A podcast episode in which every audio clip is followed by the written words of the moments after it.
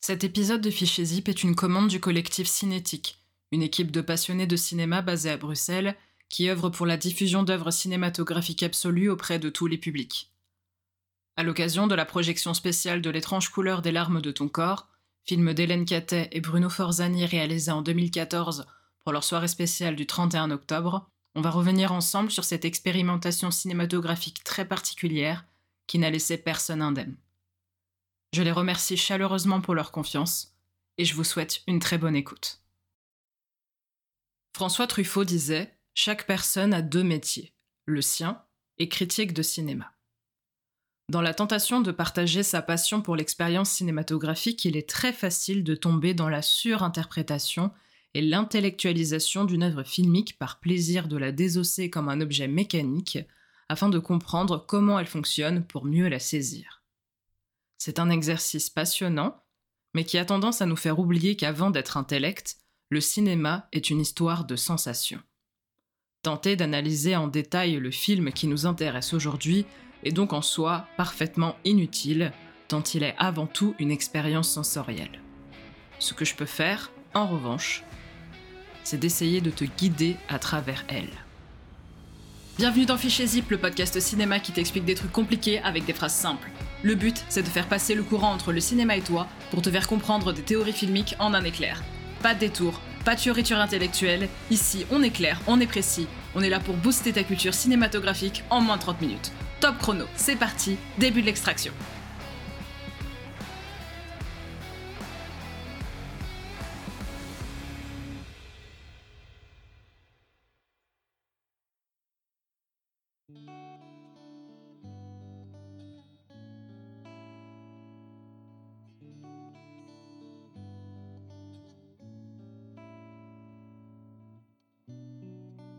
Hélène Catet et Bruno Forzani forment un duo de cinéastes bruxellois passionnés de giallo, ces thrillers italiens des années 70. Et ils commencent à tourner des courts-métrages au début des années 2000 avant de produire leur premier long en 2010, Amer. Le film raconte l'histoire de la sexualité d'un personnage féminin à travers différentes périodes de sa vie, et en ce sens, l'étrange couleur des larmes de ton corps semble en être le pendant masculin. C'est une hypothèse qui est confirmée d'ailleurs par les deux artistes, à l'inverse de l'hommage explicite au giallo, même s'ils en reprennent quelques codes. Le giallo, pour y revenir rapidement, c'est une expression qui rassemble dans le cinéma les choix artistiques qui produisent conjointement des sensations d'horreur et d'érotisme dans la construction d'une intrigue policière. La narration est ponctuée par quelques symboles précis, parmi lesquels un tueur aux mains gantées de cuir et les meurtres violents principalement à l'arme blanche. S'il se manifeste en premier lieu dans les années 1930 avec Giallo de Mario Camerini, c'est dans les années 1960-1970 qu'il va connaître deux moments charnières. Le premier, avec Mario Bava, avec l'arrivée de la couleur dans les années 1960, va offrir au Giallo ses tonalités chromatiques déterminantes de rouge, et Dario Argento, avec les frissons de l'angoisse ou encore Suspiria, l'élan d'une reconnaissance internationale. C'est tout ce que l'étrange couleur des larmes de ton corps n'est pas. L'intrigue policière y est complètement minimaliste. Le film utilise une histoire très simple, un homme qui part à la recherche de sa femme disparue, comme porte d'entrée pour attirer le spectateur et la spectatrice dans un tourbillon psychédélique. Il y a bien un tueur avec des gants de cuir, des meurtres violents et quelques scènes érotiques, mais le film ne se limite pas à cela et tenter de le prendre comme un hommage aux différents artistes du giallo en essayant de noter toutes les références cinématographiques serait un exercice au mieux laborieux, au pire peu constructif. Il ne nous reste donc qu'une possibilité, la plus intéressante de toutes, se laisser porter par cette création éminemment sensorielle du duo bruxellois. Hélène Catet et Bruno Forzani racontent dans une interview qu'ils ont commencé dans un premier temps à écrire un film à sketch, et c'est à mon sens l'un des éléments que l'on peut utiliser pour appréhender le film.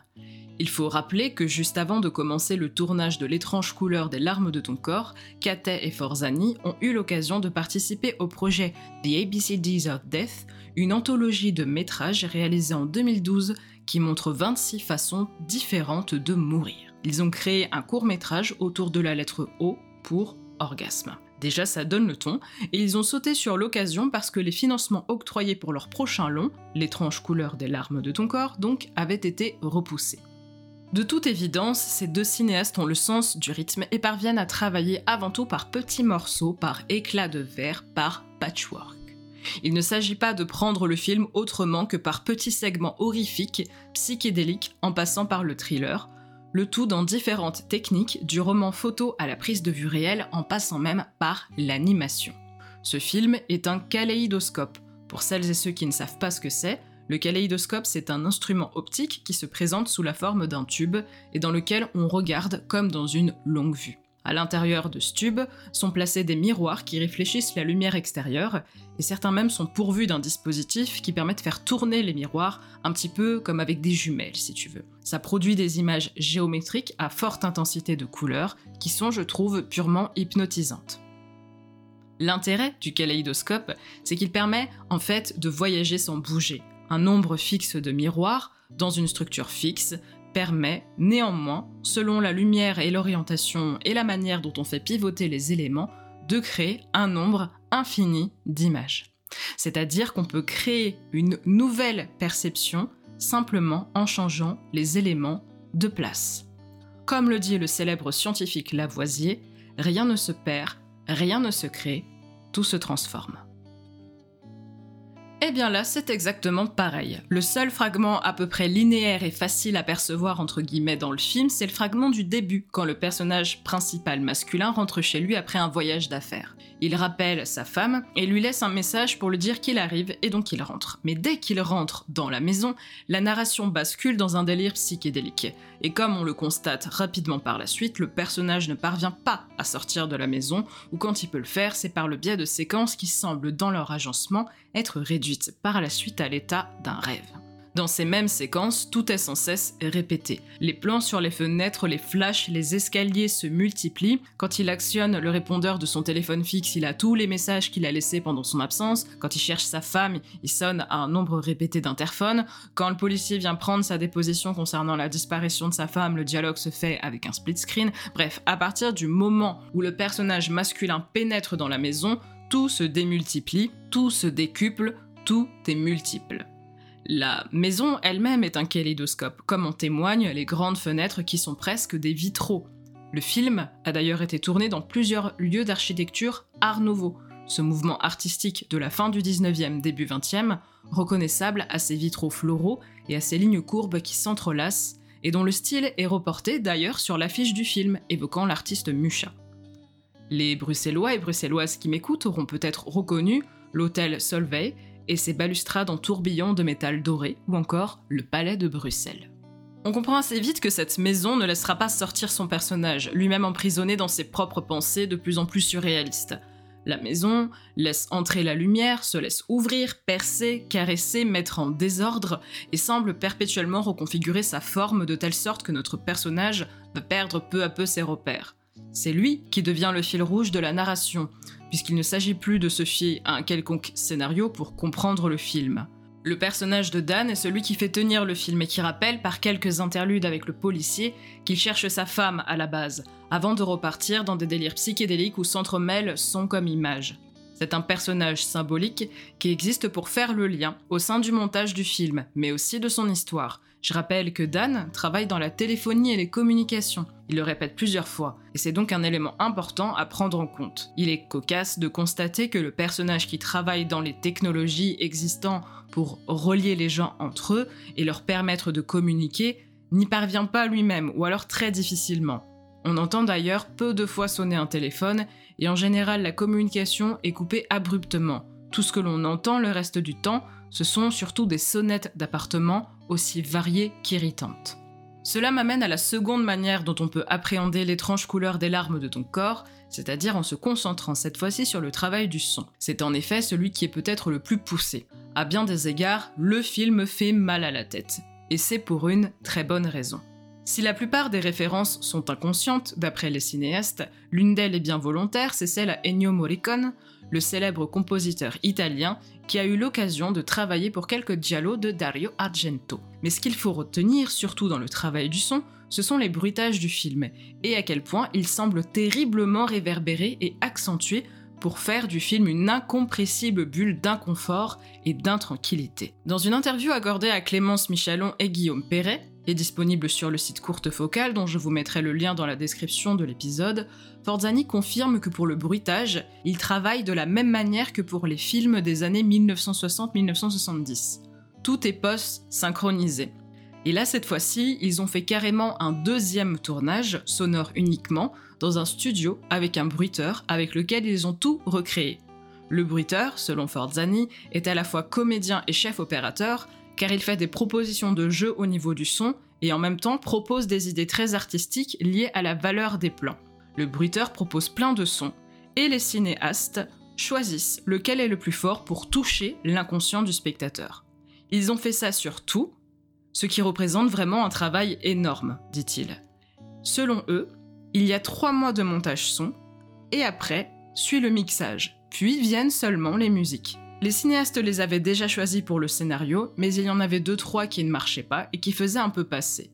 Et après, au niveau des bruitages et du son, ils ont vraiment cherché à provoquer, disent-ils, un impact physique avec ce travail-là, donc ils ont beaucoup travaillé sur les basses et leur impact sur le corps, comme c'est une, disent-ils, décharge qui rentre dans le corps. Forzani conclut en disant qu'ils ont vraiment essayé de travailler d'un point de vue physique cette fois. D'ailleurs, certains des bruitages, par exemple, liés au mur, sont en fait des sons de peau humaine. La manière dont les cinéastes ont travaillé jusqu'à la matière même du son pour en exploiter toutes les nuances nécessite un boulot de post-production colossal qui nécessite de savoir exactement ce qu'on veut faire ressentir tout en utilisant des effets de syncrèse, c'est-à-dire d'harmonie entre le son et l'image, et de dissonance, c'est-à-dire de déséquilibre entre le son et l'image. Pour une explication plus complète de ces termes, je te renvoie à mon épisode complet sur l'utilisation de la musique au cinéma. Ici donc, on a un travail de bruitage chirurgical qui consiste à saisir les différentes nuances d'un bruit, comme on pourrait le faire en peinture avec les différentes nuances d'une couleur sur un tableau, dans le but de produire une émotion radicalement singulière afin de sortir le spectateur ou la spectatrice de sa zone de confort. C'est vrai que lorsque tu regardes un film, par exemple, euh, un stylo tombe sur la table. Tu sais quel bruit fait un stylo qui tombe sur la table. Donc tu te prépares à ressentir le bruit que fait un stylo qui tombe sur la table, avec habitude. Dans cette entrevue que je viens de citer, Kate rappelle qu'un objet qui tombe ne fait en réalité pas qu'un seul bruit. Il fait un spectre de bruit qui provoque une sensation. Le bruit du choc, le bruit du plastique, le bruit de la matière sur laquelle tombe le stylo, etc. Et ainsi, ce que font Kate et Forzani, et que je trouve passionnant pour le coup, c'est qu'ils vont pas changer complètement le bruit du stylo qui tombe, mais ils vont accentuer une nuance déjà présente, en particulier pour que tu aies l'impression que le bruit change du tout au tout. Et ils vont saisir la nuance irritante, voire même désagréable, qui fait que ce stylo qui tombe va être surprenant, ne va plus être familier du tout, et donc provoquer une forme d'étrangeté. Et quand c'est répété régulièrement, de malaise. Et ce processus de bruitage, de deuxième tournage, il est grandement utilisé et popularisé dans une technique d'expression artistique cinématographique particulière, celle du cinéma d'animation.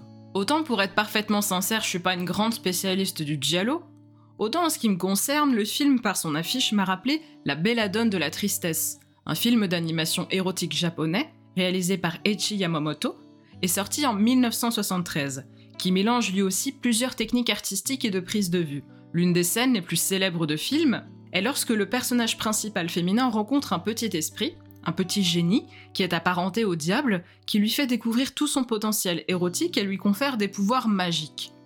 Notre personnage féminin est alors de profil et tient dans sa main le petit personnage diabolique. Ça te rappelle un truc, non? Eh bah oui, puisque c'est l'affiche du film. Sachant que le film de Yamamoto contient de très nombreuses références à l'art nouveau et au psychédélique, notamment par sa musique, je pense que l'on tient une des nombreuses références inconscientes de notre duo de cinéastes. Pourquoi je m'attarde sur celle-ci, me diras-tu, puisqu'on a dit que c'était inutile d'analyser complètement le film? Parce que tirer parti de la technique d'animation dans un film horrifique notamment, est l'une des meilleures manières de s'affranchir d'une forme de cohérence visuelle et de naviguer de manière fluide dans plusieurs flux d'interprétation possibles. L'étrange couleur des larmes de ton corps fait état de plusieurs scènes en image par image qui est une des bases des techniques d'animation traditionnelle, et il n'est pas rare dans l'utilisation de ce procédé de voir des personnages se transformer à l'écran, de voir des formes évoluer en autre chose devant nous, sans parfois même que l'argument fantastique ou merveilleux ne soit invoqué.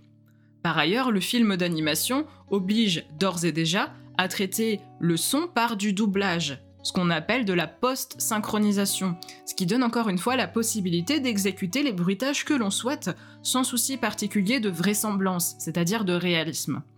Ça achève de détacher le spectateur ou la spectatrice de cette forme de réalisme tout en l'attirant dans un univers singulier qui possède ses propres règles. La quasi-totalité des stimulations sensorielles, alliées à un fil de narration complètement irréaliste et illogique dans l'étrange couleur des larmes de ton corps, est faite pour te sortir de la narration. Mais c'est pour mieux te rattraper ensuite en exerçant sur toi une forme de fascination. Utiliser des techniques connues dans le cinéma d'animation au sein d'un film en prise de vue réelle, c'est se donner la possibilité de transformer sa narration en espèce de cadavre exquis où les images fonctionnent non plus selon un schéma narratif logique, mais par association d'idées. Elles mutent ainsi en kaléidoscope, en un circuit d'images cristallisé. Ce circuit d'images a un but précis, après s'être affranchi du réalisme pour glisser vers une forme du rêve, celui d'exprimer le thème préféré des deux cinéastes et qui est le dernier truc réaliste de l'univers, le fantasme. Je l'ai dit précédemment, cette espèce de kaléidoscope a besoin d'un outil pour fonctionner, cet outil c'est la lumière. Et il est très intéressant de constater à quel point les personnages sont attachés à l'idée d'allumer la lumière, de faire de la lumière dans l'obscurité. Et surtout, on remarquera que la plupart des séquences très sensuelles du film sont corrélées à l'idée d'allumer une source de lumière. Dans l'étrange couleur des larmes de ton corps, on allume l'interrupteur au sens propre, comme on allume un être humain au sens figuré du terme. Le film part du postulat d'un polar à la base, et le propre d'une enquête, c'est quoi? C'est de faire la lumière sur quelque chose. Et on remarquera que plus on avance dans le film, plus les sources de lumière vont être violentes et pérennes, comme si au fil du temps on faisait la lumière sur cette histoire de disparition. Alors qu'en soit pas du tout, parce que le but c'est pas d'éclairer l'histoire, mais d'éclairer le corps. Ce qui compte, c'est le corps et la manière dont on le regarde, et ça se fait selon trois étapes déterminantes dans le film. Pour la fin de l'épisode, je vais dévoiler des scènes clés du film et notamment la fin. Donc si tu ne souhaites pas la connaître, je t'invite à suspendre ton écoute et à revenir plus tard après ton visionnage du film. La première scène dans laquelle on allume la lumière, c'est une lumière diffuse, c'est une flamme. On a un personnage féminin qui est attaché au lit pendant que notre personnage masculin fait un trou dans le plafond. Quand soudain on entend la voix d'un autre personnage dans le plafond qui dit être Paul, le mari du personnage féminin normalement décédé. Cherche pas à comprendre, concentre-toi sur cette histoire de lumière qui permet de voir et d'observer dans une forme de voyeurisme avec cet œil qui passe dans le trou. Le personnage féminin, plus du tout attaché, se lève soudainement du lit à l'appel de son mari qui lui réclame de la lumière parce que, évidemment, dans le plafond, on ne voit que dalle. Elle enflamme alors une longue mèche en bois qu'elle fait passer dans le plafond à travers le trou. Cette femme, elle habite au septième étage de l'immeuble, et le personnage masculin monte ensuite sur le toit et rencontre un autre personnage qui lui dit Ah, c'est à cause de la vieille folle que vous êtes montée. Montée au septième étage, comme au septième ciel, le message sensuel est donc ici évident, même si la scène est nimbée à la fois de poésie, de voyeurisme et en même temps d'absurdité parce que la signification, si elle existe, n'est absolument pas chronologique ou narrative. C'est un fantasme, c'est un morceau de récit qui est à prendre comme il vient, avec toute la modification possible de la mémoire, puisqu'il s'agit en premier lieu d'un souvenir raconté. La seconde occurrence est un petit peu moins poétique, elle se passe lors du visionnage d'une séquence vidéo sur une télévision qui incite le personnage à appuyer sur le bouton d'une console qui permettrait de commander le déroulé de l'image. Voyeurisme encore une fois. Peu à peu, des images de fantasmes d'un personnage féminin un petit peu plus jeune que le précédent se substituent et s'alternent avec le mouvement du doigt du personnage sur le bouton qui devient moins un bouton de commande qu'une espèce d'interrupteur qui permet de déshabiller le personnage féminin et de le stimuler sexuellement. La fin de la petite séquence, où l'appui sur le bouton devient frénétique et corrélé à l'extase du personnage féminin, apporte un lien sensuel évident entre le fait d'allumer la lumière et d'allumer le corps, notamment parce que l'orgasme s'accompagne d'une série de flashs et de déclics d'appareils photo.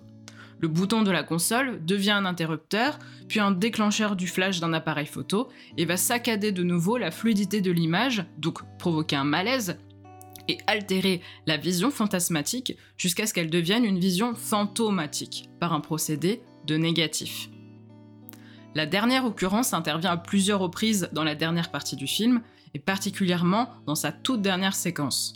La lumière est encore moins diffuse et encore plus violente que celle d'une bougie ou d'une image troposcopique, parce qu'elle est entièrement blanche et qu'elle emplit tout l'espace, dans une sorte de néant blanc, semblable à une vision qu'on pourrait avoir de la mort ou d'un fantasme. Cette fois-ci, on a un dernier personnage féminin, une adolescente, qui se tient le ventre parce qu'elle a ses règles. Par un plan entre ses jambes qui laisse voir un sillon de sang sur sa cuisse, la fameuse larme du corps, on entrevoit le visage d'un jeune garçon qui surprend ce détail, et on devine que c'est la naissance d'un fantasme. En pleine lumière crue et incompressible, qu'une heure et demie de film, par jeu de miroir et de son, s'est attaché à recomposer pour qu'après tout ce mélange de couleurs, il n'y ait plus que du blanc, et que tous les cris stridents ne soient plus qu'un murmure. Si on reprend ces trois scènes, on repense au premier long métrage de Kate et Forzani, Amer, que j'évoquais au début de cet épisode et qui se focalisait sur trois différentes époques de la vie sexuelle d'une femme, à son enfance, son adolescence et son âge adulte. Si l'on s'attache à ces séquences de lumière, de voyeurisme et de sensualité dans l'étrange couleur des larmes de ton corps, on remarque qu'elles interviennent également à trois étapes de la vie d'un même personnage féminin, censément le personnage de Laura. Son adolescence, l'âge adulte et une période un petit peu plus avancée de sa vie. En soi, plus qu'un film miroir d'Amer, un pendant masculin d'Amer, l'étrange couleur des larmes de ton corps serait avant tout un film sur la mécanique d'un temps diffracté et recomposé par souvenirs éminemment sensoriels, un film sur les fantasmes d'un personnage féminin vu par un personnage masculin, un amer réversible, un amer à rebours.